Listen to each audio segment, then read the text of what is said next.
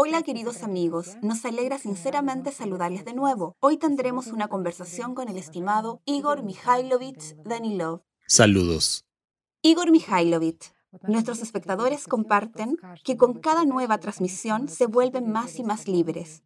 Y gracias a sus palabras, cada uno encuentra aquellos puntos de apoyo para sí mismo que le permiten corregir su ruta hacia la meta y seguir avanzando ya por un camino más seguro, el camino que está lleno de amor. Como usted dijo en una de las transmisiones, cuando caminas con el Espíritu Santo, cualquier camino y cualquier senda es el paseo más agradable con el ser que más te ama en el mundo. Muchas personas sienten y comprenden esto en la práctica, que cualquier preocupación de la vida cotidiana ya no agobia a la persona en esos momentos, que uno ya se vuelve completamente diferente.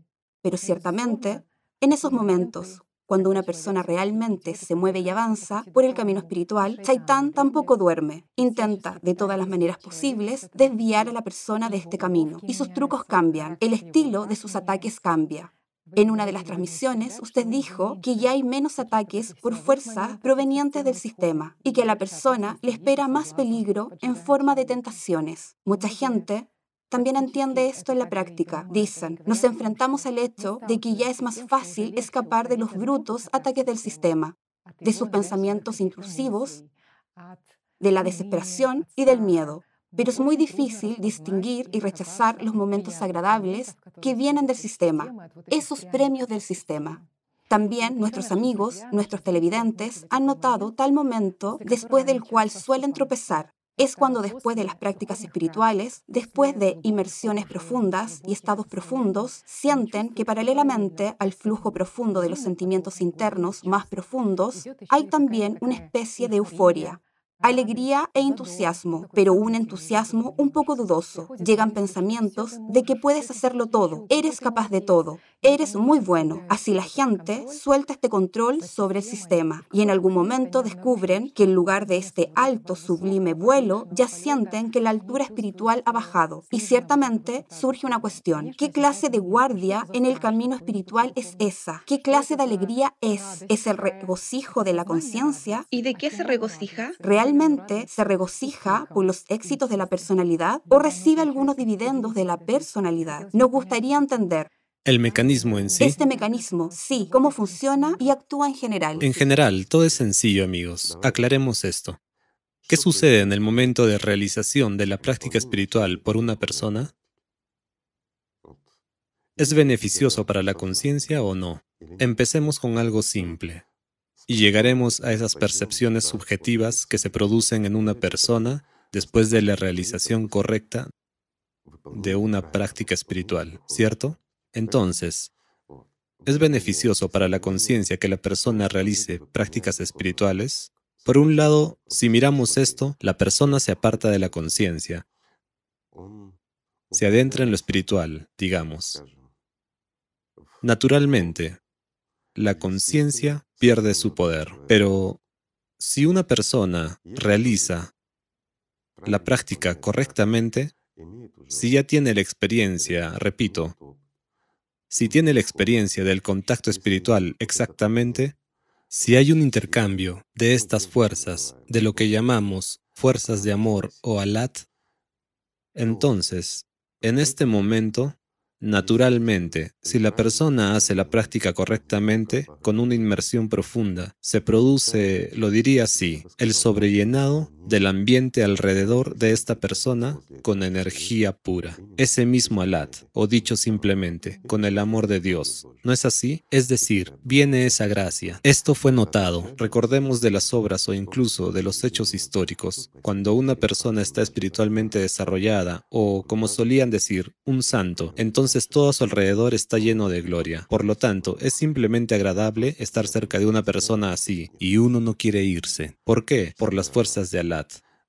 Es ciertamente el poder supremo, o dicho simplemente, es aquello de lo que consiste todo. Cuando una persona se sumerge en esta práctica, se llena más de estos poderes y, naturalmente, también es beneficioso para el demonio, lo que llamamos conciencia, mente. ¿Por qué? Él obtiene esto y entonces se sentará tranquilo y calmado y se alegrará de lo que obtiene. Es una especie de compensación, digamos. a la conciencia por someterla. Bueno, en ese plan ya hemos analizado ese punto, ¿sí? El segundo punto. ¿Por qué surge la euforia en una persona? ¿Qué es esto? ¿Es la conciencia la que se regocija? ¿Es porque ha comido mucho? ¿O qué es lo que ocurre? Aquí la respuesta es muy sencilla y bastante inesperada. Es una reacción fisiológica normal de nuestro cuerpo. ¿Por qué? Porque cuando una persona sale de una práctica espiritual correctamente realizada, cuando ya hay un verdadero intercambio de energía, repito, amigos, para que se entienda, porque muchas personas pueden perseguirlo en las etapas iniciales, digamos, hacia la espiritualidad, durante las prácticas iniciales, o cuando incluso intentan realizarlas diciendo, ¿por qué no viene esto? ¿Y por qué no tengo esto? Por eso decimos que es cuando una persona tiene experiencia, cuando ya hay un verdadero intercambio de energía con el mundo espiritual. Es decir, cuando una persona ya acumula este amor, lo transmite continuamente y lo recibe a cambio. Y durante tal intercambio de energía, nuestro cuerpo lo interpreta todo como un trauma grave. ¿Por qué? Porque la conciencia se aparta y el trabajo de las neuronas en el cerebro se deteriora. Por cierto, esto se puede ver incluso si se toma un electroencefalograma. Esto se refleja. Se puede ver cuando una persona está en un estado de inmersión profunda y se puede ver cómo se produce una oleada después. Es absolutamente similar e idéntico a una inyección de opiáceos. Sin embargo, en este caso, los opiáceos endógenos se producen como una reacción de defensa a esta oleada. Por eso uno, al salir de las prácticas, se encuentra como personalidad en un estado espiritualizado.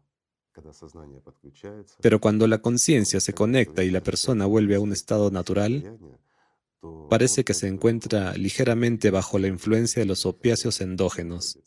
De ahí que hay un estado de ánimo y como has dicho, un poco elevado, por así decirlo. Alegre. Sí, alegre. Pero fíjate, exactamente el mismo fenómeno se observa cuando una persona cae en las garras de un incubo o un súcubo, digamos. Ahí es lo mismo. Pero en ese caso se le quita mucha energía a la persona y la reacción es similar.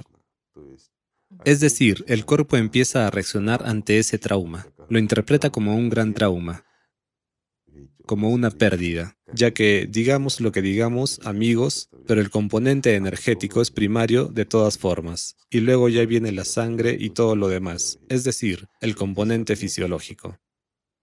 Y aquí la respuesta de nuestro cuerpo al trauma es anestesiar, es decir, libera los opiáceos, y después de comunicarse, digamos, entre comillas, con ese incubo o súcubo, dependiendo de quién sea, la persona permanece en euforia y en un estado muy elevado durante algún tiempo, pero por dentro está vacía. Aquí fíjate, hay euforia, como después de tomar drogas. Es algo así como haría todo y movería todo. Pero después de un tiempo viene un vacío muy severo, hasta llegar a estados depresivos profundos y el cuerpo se agota. Pero la persona quiere recuperar este mismo estado. Y las personas mismas empiezan a buscar esos encuentros. Están dispuestas a reunirse para recuperar ese estado. Es como una adicción a las drogas. Esto ya se convierte en una adicción. Naturalmente, si una persona se abre ante las terceras fuerzas, estas vienen definitivamente. Vienen, toman aún más. La persona vuelve a tener euforia, y esto puede seguir hasta el punto de muerte, por así decirlo. A veces las personas se agotan tanto, digamos, al ser devoradas por las terceras fuerzas, que simplemente mueren. Es un fenómeno frecuente, lo que también es un caso frecuente que una persona entre en un estado depresivo, tiene poca energía, no tiene con qué alimentarlos, nadie viene a ella, la depresión aumenta, entonces simplemente se suicida. Sin embargo, cuando uno está en la práctica espiritual, el efecto es el mismo. Me refiero a la liberación de opiáceos, pero en este caso sucede debido al sobrellenado. Trataré de explicarlo más correctamente. Debido al sobrellenado exactamente con las fuerzas de Alat. Mientras que éstas no coexisten bien con la materia. Así que cuando una persona está sobrellenada con ello, la conciencia naturalmente rompe la conexión. Y entonces el cuerpo también, debido a esta misma desconexión. ¿Por qué? Porque cuando hay mucho alat, sí, el sistema come, está claro que la conciencia se beneficia de ello, pero empieza a alejarse. Y en la estructura, si hablamos en términos de visualización de la estructura energética humana, allí habrá un cambio en la estructura del campo de nuestra conciencia. ¿Por qué? Intenta alejarse porque para la conciencia es demasiado sabroso y al mismo tiempo destructivo. Alat lo está quemando. Lo diré con cuidado. Pero al mismo tiempo es nutritivo. Entonces, este proceso ya es percibido por nuestra conciencia y nuestras neuronas también como un trauma. Por lo tanto, el cuerpo comienza de nuevo a producir estos opiáceos. Así que cuando una persona sale de la práctica, siente no solo la plenitud espiritual, esta elevación y vuelo, sino también un estado de ánimo eufórico, debido a esta liberación endógena. Pero aquí es muy importante que haya la plenitud interna y un buen estado de ánimo externo, un entusiasmo, por así decirlo. Cuando las sustancias químicas dejan de funcionar, las hormonas disminuyen y la persona permanece en ese estado espiritual elevado, pero sin esa embriaguez, digamos. Sin efectos químicos bruscos. Sí, sin efectos químicos bruscos. Bueno, he hecho todo lo posible para explicarlo. Genial. Entonces, uno al menos entiende que en estos momentos hay que ahondar aún más en esta ola de los sentimientos más profundos. Sin duda, ciertamente. ¿Por qué? Porque aquí hay otro pequeño aspecto. Si una persona es inestable en el camino espiritual, si es un poco débil, digamos, aunque ya realice la verdadera práctica, pero un humano sigue siendo un humano, y de todos modos es susceptible de tentaciones hasta el último momento. Esto también hay que entenderlo. Entonces, por supuesto, después de salir de la práctica, cuando la conciencia se ha activado, a pesar de que está sobrecargada de, digamos, energía estática, es decir, lo que ya está fluyendo hacia afuera, la conciencia sigue siendo un animal insaciable. ¿Por qué? Porque nuestra conciencia es una parte de todo un sistema, o dicho simplemente, nuestro demonio es simplemente una unidad de toda la legión de Satanás. Y no importa cuánto les des, siempre quieren más. Por eso el demonio le interesa tentar, atacar, y cuando la persona está un poco relajada bajo la influencia de estas sustancias químicas, puede dar un paso equivocado, que es exactamente lo que este demonio quiere, de hecho. Aquí también hay que estar atento y no distraerse con las cosas que no se necesitan. Y ciertamente vigilar con atención a lo que viene del demonio, a las ideas que te propone. Así es. Muchas gracias. Aquí hay otra pregunta. Igor Mikhailovich, de aquellos que acaban de emprender el camino espiritual, la gente comparte que durante mucho tiempo no experimenta el sentimiento de esta alegría sincera y el gozo que tenían, por ejemplo, en la infancia. Y dicen, me siento hacer una práctica espiritual, siento que soy el verdadero, Aquí y ahora siento libertad, pero a veces, en lugar de alegría, el sentimiento que prevalece es el de ansiedad. ¿Qué podemos recomendar a la gente en un caso así? ¿Puede una persona experimentar realmente una sensación de ansiedad en la práctica espiritual? Por ejemplo, la personalidad está en el amor, mientras que la conciencia está en la tristeza. ¿Son posibles tales opciones o no? ¿O es realmente... Por supuesto, son posibles. Sí, son posibles cuando tu demonio realiza la práctica en lugar de ti amigos míos. No debes realizar la práctica espiritual mediante tu conciencia. Esto no será ni siquiera un entrenamiento autógeno, sino una falsificación que el demonio te impone. Solo mira, ¿lo estás realizando como personalidad o no? ¿Sabes cuándo ocurre tal cosa? Lo diré así, amigos, lo siento. Hay que decir la verdad y llamar a las cosas por su nombre. Cuando una persona no tiene experiencia alguna, es decir, no ha trabajado realmente en sí misma, pero ha decidido hacerlo, piensa, ¿por qué voy a empezar por lo más básico? Soy como todos los demás, me siento y realizo la práctica espiritual de inmediato, ya que he leído, lo he visto y he escuchado. ¿Y luego qué? ¿Dónde está la experiencia? Bueno, la experiencia se ganará con los años. Pues se ganará, ni siquiera lo discuto, pero perderá mucho tiempo, amigos. Tal vez, para empezar, deberían comenzar con, digamos, cosas sencillas.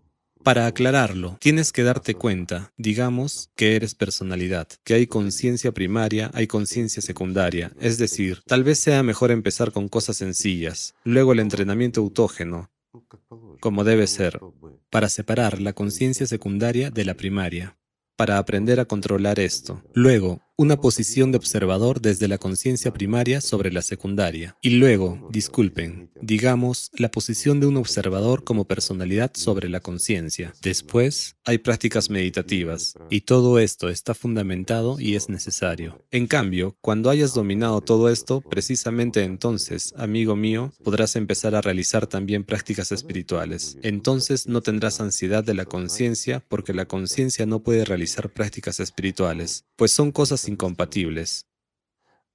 Ahora hemos dicho que cuando una persona se llena de Alat como personalidad, y realmente una micro mini gota de Alat viene a este mundo, entonces el aire se vuelve tan espeso, lo sientes, como se dice, como mantequilla, como si pudieras cortarlo con un cuchillo, ¿sabes? Hay tal expresión. Los que han experimentado eso lo saben. De hecho, esto es lo que causa el pánico en la conciencia. Simplemente se calla. Mientras tanto, cuando sentimos la ansiedad, estos son los juegos de la conciencia en los primeros pasos, cuando estamos en un apuro. Ya sabes, todos somos maximalistas y si sumergirse, entonces sumergirse con la cabeza. Lo entiendo todo, amigos. Pero los juegos en el camino espiritual o te frenan o Shaitán empieza a controlarte y en lugar de ti, digámoslo así, contarte dónde debes ir y cuál es la forma correcta de hacer algo. No es correcto, amigos. Debes tener un enfoque serio y maduro de las prácticas espirituales. Debes estar preparado para ellas. E incluso si eres muy talentoso, de todos modos se necesitan las etapas. Simplemente pasarás por ellas más rápido si eres muy talentoso. El efecto será mejor y realmente aprenderás algo. No te pasarás toda la vida buscándote a ti mismo. Todo es muy sencillo. Es por eso que las personas a veces tienen estos estados cuando no pueden separarse y darse cuenta de dónde están y quiénes son, cuando realizan la práctica espiritual a través de la conciencia. Por supuesto, no lo discuto, la conciencia mente es capaz de crear cualquier modelo de ilusión en nosotros, pero es diferente. ¿Por qué? Porque si es la conciencia la que lo hace, ciertamente habrá tristeza, pensamientos y tonterías. Mientras que cuando realizas la práctica como personalidad, todo es una fragancia dulce. Esto no se puede confundir con nada más. Estos son estados extraordinarios de plenitud con el amor de Dios. Esto es unión. Esto es alegría. Esto es vida. Esto es todo, amigos. Esto es... Esto es felicidad que todo lo abarca.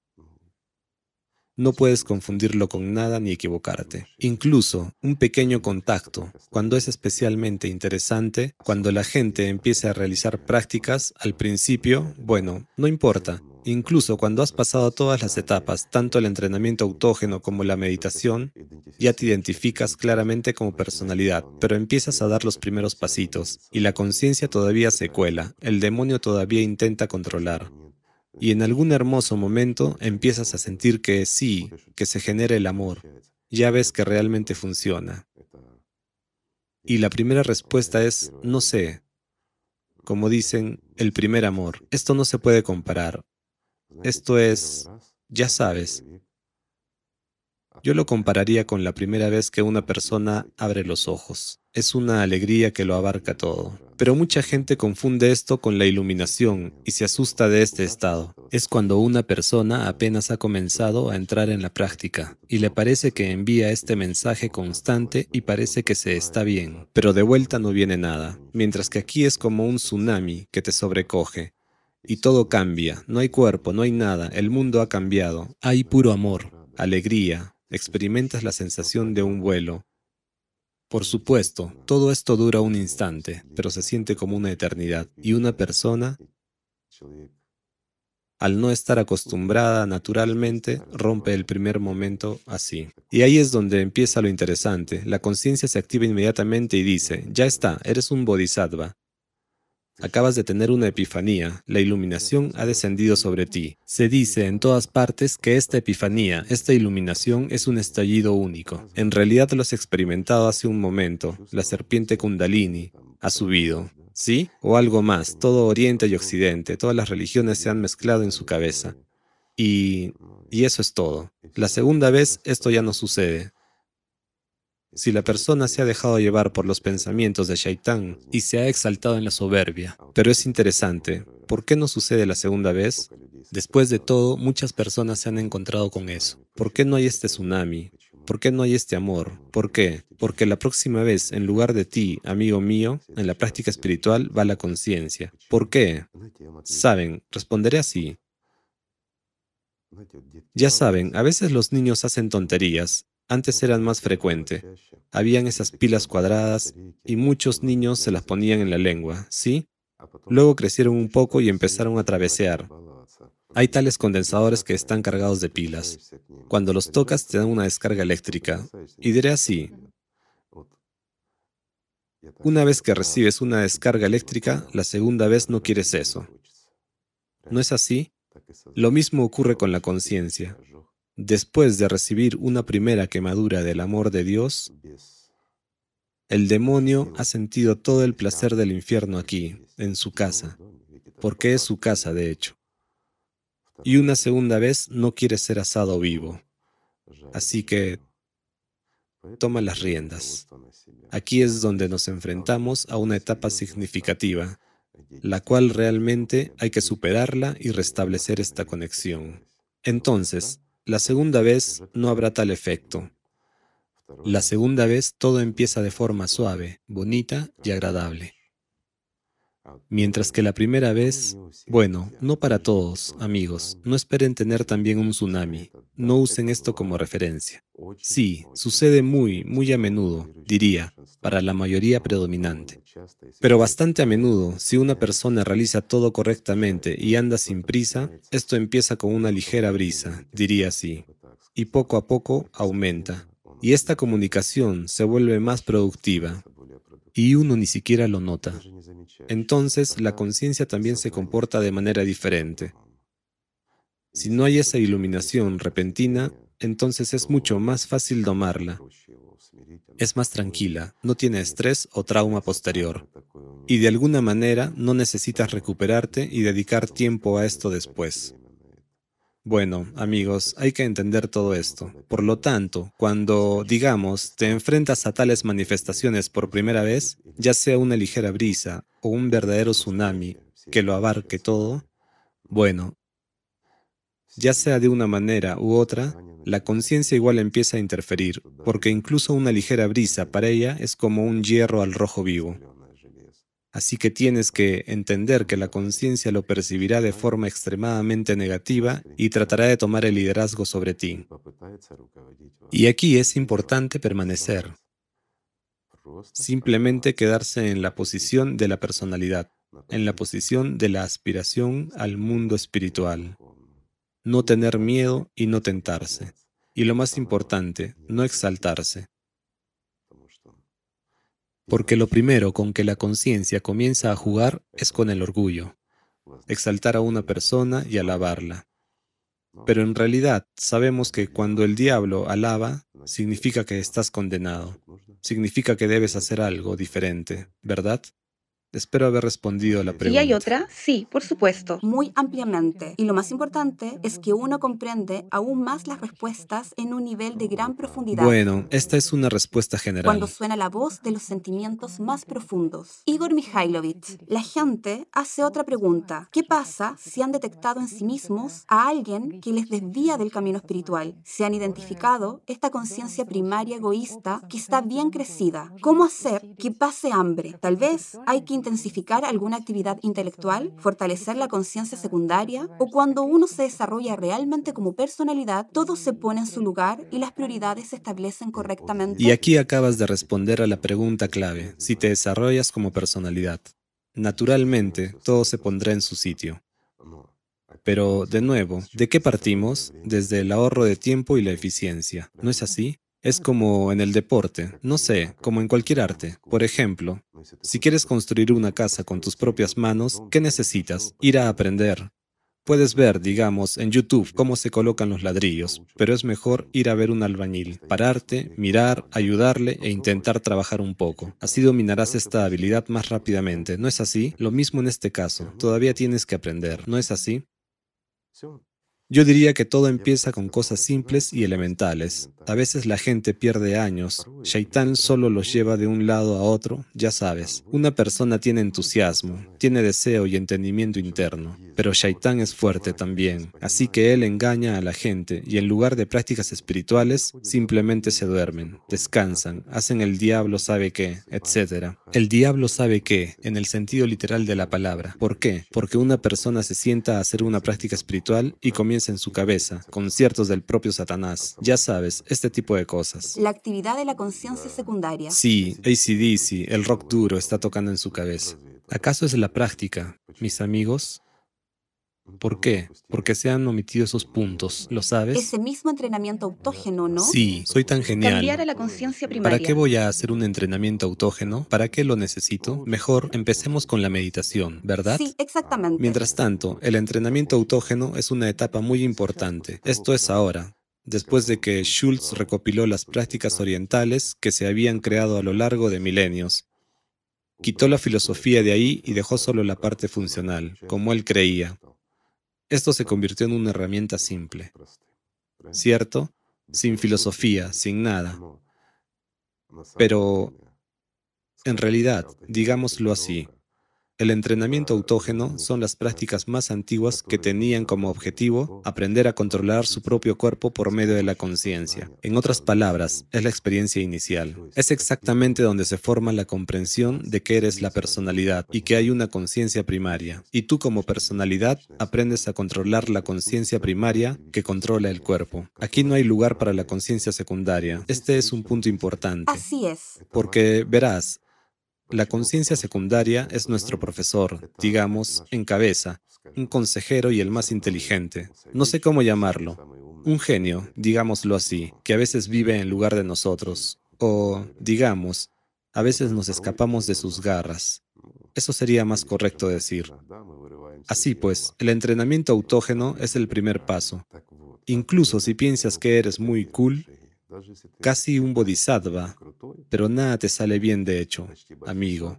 Esto es la vida, por ella hay que luchar. Y nunca es vergonzoso volver al principio.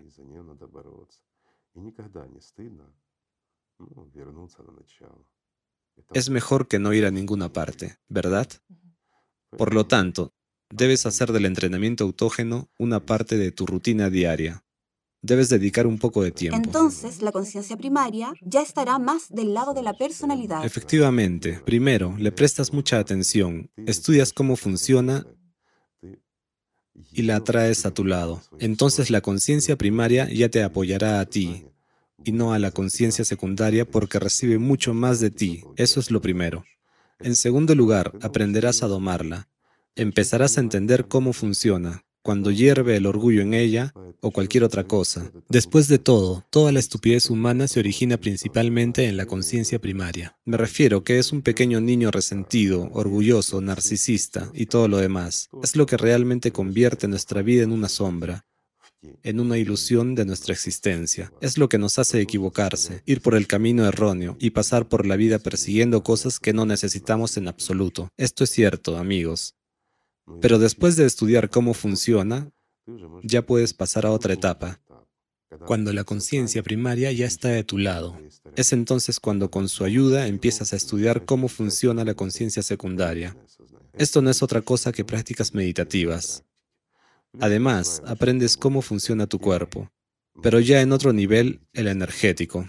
Y aquí es donde, naturalmente, la conciencia secundaria te ayuda. Además, hay, digamos, otras prácticas más profundas que te permiten entender qué es la conciencia secundaria, cuáles son sus capacidades reales y muchas otras cosas.